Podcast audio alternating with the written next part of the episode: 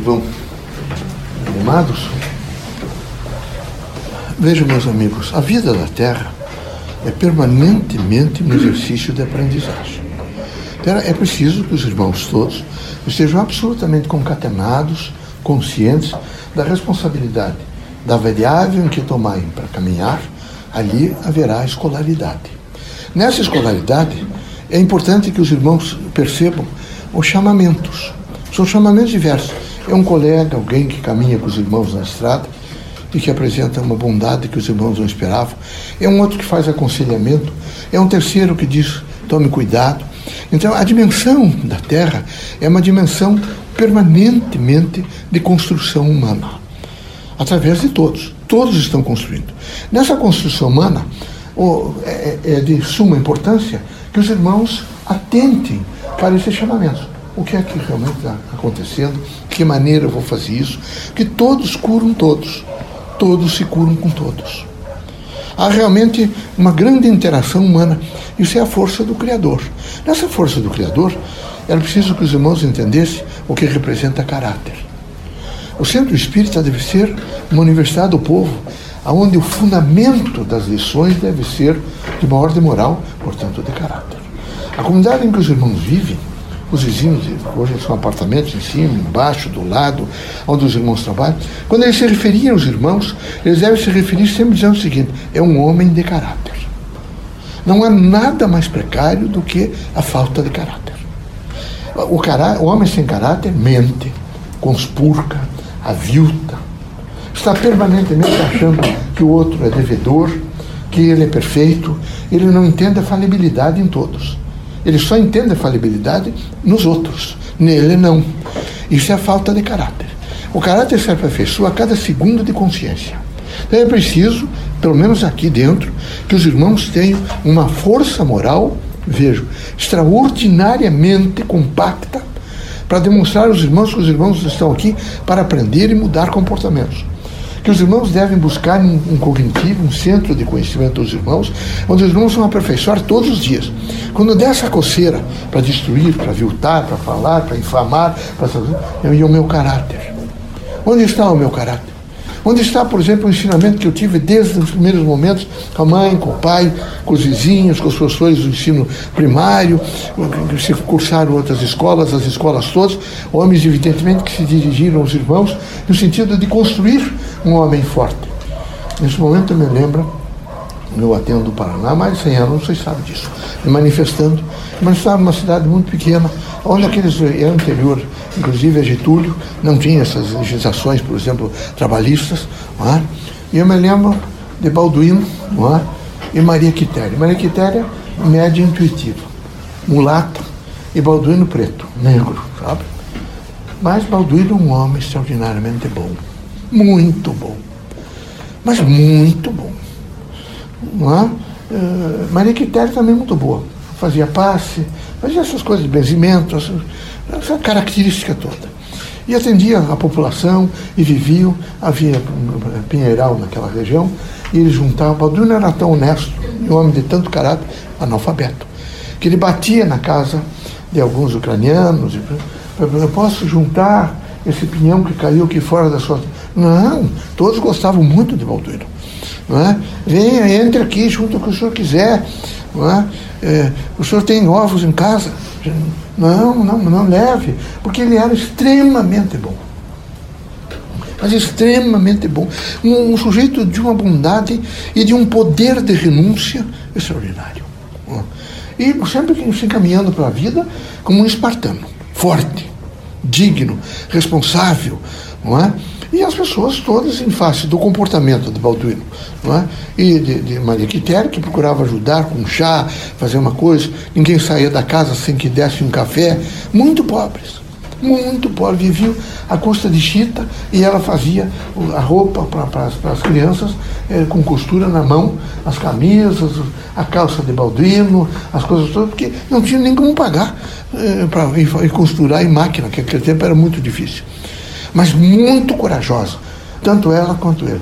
E foram vivendo, até que um dia, ainda não eram tão idosos, ele tomou conhecimento que estava ali, estavam jogados, eles se jogaram, mas o homem não se joga. criança não se joga fora. E a Maria Quitéria tinha uma cabeça um pouco mais, não é? Ela dizia Barduino. Barduino, tome cuidado, Barduino, não dá para ir lá. Não, mas eu vou lá. Foi lá e trouxe uh, duas crianças brancas. Eu disse, o que nós vamos fazer? Nós não temos comida quase. Não é? Deus provê.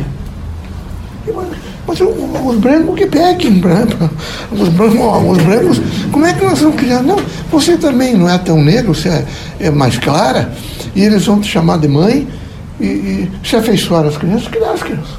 Não é? As crianças foram crescendo, eles tinham mais dois, eram com quatro filhos.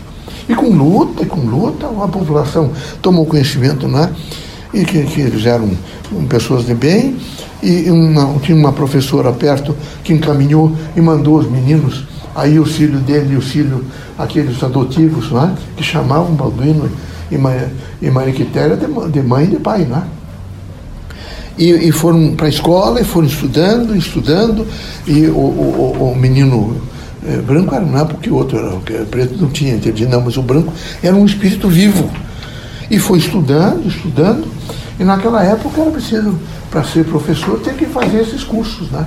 Tinha que fazer, essa, caminhava, né? puseram nele com muita ajuda de todo mundo para fazer a escola normal, porque naquele tempo o homem também fazia essa escola normal. E ele foi fazer, até depois veio até aqui para Curitiba, não é? o, o, o menino, e, e, foram registrados com o filho deles. E foram crescendo, e, e, e, e Marcelo foram ficando velhos, velhos foram crescendo, o menino fez concurso, passou para professor, passou a trabalhar, ajudar os pais, é? os irmãos, os irmãos todos trabalhando, foram devagar, assentaram uma chamada, chamavam data de terra, não sei se vocês sabem disso, não, ficou com uma data lá, uma coisa, e plantando, e plantando, e plantando, e sempre com decência, com dignidade, dignidade. É, com muita idade, para aquela época era muita idade. Baldino já estava com 70 e poucos anos, e Maria Quitéria também. E um dia Balduino desencarna, tem que desencarnar, né? Não dá para um beco, tem que desocupar de vez em quando, né? E, e a população inteira foi. E algumas pessoas ficaram impressionadas e eu estava perto para ajudar. Né?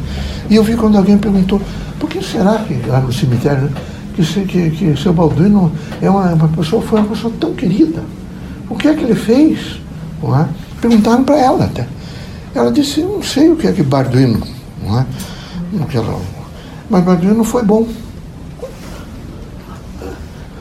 Olhando, todos estavam ali por quê? Porque Balduino era bom. Mas Balduino tinha caráter.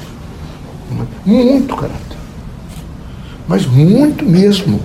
É? Então, é? o que, que isso representa? Representa vida. Representa amor, fraternidade, luz, mas é fundamental o caráter. É? Eu, quando eu ia falar sobre o caráter, me lembrei de Balduino. Me lembrei da força de Balduino. Não é? Do poder. Alguém está precisando, uma mulher grávida precisa, sabe, que tempo era Tina. Precisa mudar a Tina de lugar, vai Balduino lá mudar. Mas não é para ganhar dinheiro, era para ajudar. Atende alguém, vai lá ajudar. Não é? Muito pobres. Mas Deus provê. É preciso caráter. É preciso caráter. Cada dia que passa, vocês devem saber que vocês estão aperfeiçoando o caráter. Todo o caráter de vocês. É preciso, quando estiver na prece, estou aperfeiçoando o caráter. Quando estiver conversando com outra pessoa, estou aperfeiçoando o caráter. Quando estiver renunciando, estou aperfeiçoando o caráter. Não pode, de maneira. Eu sou vaidoso, eu tenho que quebrar a vaidade, porque não há coisa pior do que a vaidade. Ela conduz o indivíduo por caminhos extremamente perigosos. As chamadas portas largas. Como é bom realmente, não é? é, passar nessa porta e até ter pessoas do lado que aplaudem. Eles esquecem que as mesmas mãos que aplaudem são as mesmas que apedrejam meu filho, meus filhos. Então é preciso que os irmãos todos, os homens fortes, eu me lembro de Manuel Ribas. Manuel Ribas foi interventor do Paraná, mas um homem forte. Era espírita e tinha uma dignidade extraordinária. Ele dizia: Não estou atrás de aplausos. Não quero de maneira nenhuma que digam que eu sou bom. Quando alguém vem me dizer que eu sou bom ou que eu estou, que está bem, não é interventor, governador, está numa situação boa, ele dizia, estou trabalhando. O homem que está bem é o homem que trabalha. Então é um homem de caráter. É preciso efetivamente que vocês imediatamente dissertem a vocês o que é esse caráter. Quais são os elementos componenciais dessa força de caráter, para que vocês possam, pelo menos naquele espaço em que vocês, nesse momento, administram a casa de vocês, os filhos de vocês, a família de vocês, depois o trabalho, vocês demonstrem um caráter tão ilibado e tão forte que ninguém possa, de maneira nenhuma, né, apontá-los como homens, evidentemente, que não têm a dignidade moral de vida social. Que Deus ilumine vocês todos, é? que Jesus os proteja. Quando vocês ouvirem falar em Maria Quitéria, veja, é uma moça que, quem sabe, seja a primeira mulher soldada, soldado no Brasil. Ela se veste de soldado e vai lutar em favor do país. Mulher de caráter extraordinário, extraordinário. Então, não falta exemplos. Não, é? não falta exemplo. Está cheio de exemplos. Na comunidade onde se vive deve ter pessoas. E não depende de riqueza, nem de titulações acadêmicas, nem de titulações nobiliárquicas. Hoje é as acadêmicas, né? Que hoje são graduados, são pós-graduados, são mestres, doutores, pós-doutores, certo? Pós-pós-doutor, porque é uma coisa tá com, né? É uma coisa estranha tudo isso, sabe? Mas eh, antigamente era título, era o conde, o visconde, o barão, é? o barão, depois ia subindo os baronatos até os viscondes, que chegava, visconde era uma, uma coisa extraordinária, todo mundo queria ser, estava tava perto do poder, tinha uma cadeira, quem sabe, para sentar especial, sempre uma preocupação de vaidade. Tome cuidado com vaidade. Tome cuidado com todos os, os, os resquícios de vaidade. Tratem de, de escantear internamente a consciência de vocês e eu não, que, que é absurdo. Eu ainda guardo isso em mim como se eu precisasse disso para me sentir feliz. A felicidade não se fecha através dessas titulações, não é de maneira nenhuma um, um elemento que eu ponho numa garrafa e feche, agora eu vou precisar.